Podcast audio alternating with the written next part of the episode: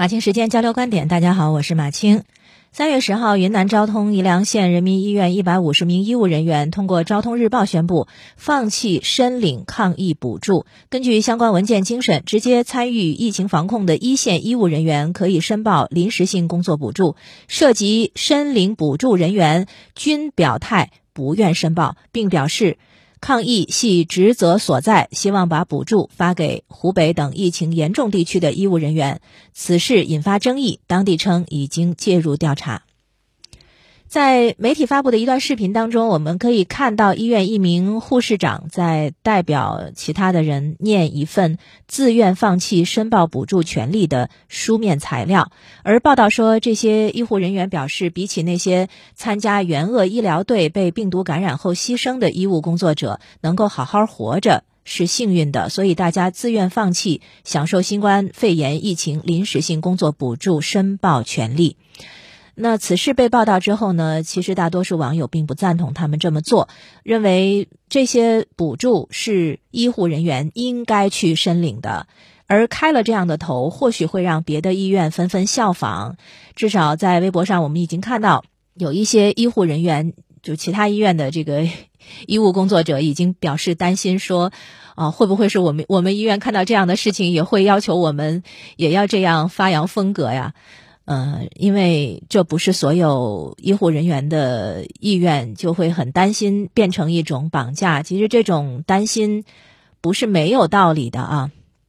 甚至还有人觉得，会不会这个一百五十个医务人员真的所有人都同意吗？真的是所有人的意愿吗？所有人都支持这个集体决定吗？嗯，还有人担心说，会不会是领导一声令下，其他人不得不跟随？一百五十名医务人员一起来表达放弃申领补助，有没有这种可能性？有的。人在集体当中是会自愿降低对自我需求的感知的，然后发展到极致就是集体无意识。我们没有不用讲到那么极致的情况啊，就是有没有可能你在集体当中会放弃自我？非常有可能。其实我们想一想，一百五十个人，哪怕就是五个人。需求都是不一样的，一百五十个人，每个人生活状态不一样，经济背景不一样，家庭负担不一样，那对于人均两千元的补助的感知，自然也是不一样的。我们很难整齐划一的就认为，所有这一百五十个人都不在乎这两千块钱。其实，就算是有的人家庭生活无忧，他也可能在乎的不是钱的多少，而是有没有，就是说这笔补助可能体现的。是一种职业回报，一种职业尊严。个体需求是多元的，但是当有人提出“我们一起放弃吧”，其他人有没有可能会同意呢？有可能。即使有的人不同意，但是看到别的人都同意了，自己也会不好意思提出反对，因为这个时候提出反对会有两种风险：一种风险是和他人不一样的风险，一种风险。是表现出道德自私的风险，与他人不一样，这个是身处于集体当中个体比较害怕的事情。很多时候，沉默的大多数就是这么产生的。在传播学和政治学当中，有一个理论叫“沉默的螺旋”。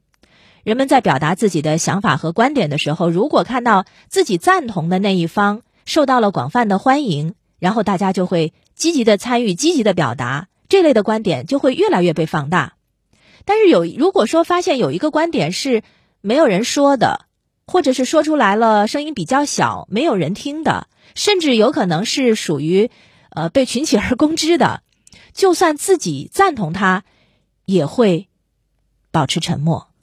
赞同有的时候也只能是默默的赞同。那么这会导致长期的一个什么趋势呢？就是。越大声说出来的那个观点，就越会得到支持，而越是沉默的那一方，声音就会越来越弱小，直到听不见。这就是沉默的螺旋的这个理论。而这个理论基于的一个假设就是，大多数人会竭力避免在集体当中变得孤单。另一种风险就是暴露道德上的自私，因为提出放弃的人会显得道德高尚。不高尚就一定是自私吗？当然不是，在高尚和自私这两端的之间，一个很长很长的距离，这才是常态。可是，习惯二元思维的人会把非高尚当成是不道德。那在放弃的人面前，不想放弃的人就会害怕。我这么想，是不是显得我不高尚，因此就不道德了？至少他会担心会有这种风险。所以，少数不同意见，有的时候在集体当中才会显得更加勇敢，也更加珍贵。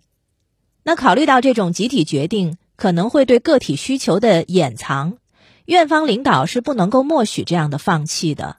所以我赞同一种看法，他们可以不要，但该给不能不给。就想到前两天的一则新闻，五十四岁的老杨到杭州的镇政府，要把自己的钱捐给工作人员，说这是抗疫的捐款。然后工作人员打开一看，约莫着有十三万块钱。可是镇里的、村里的干部。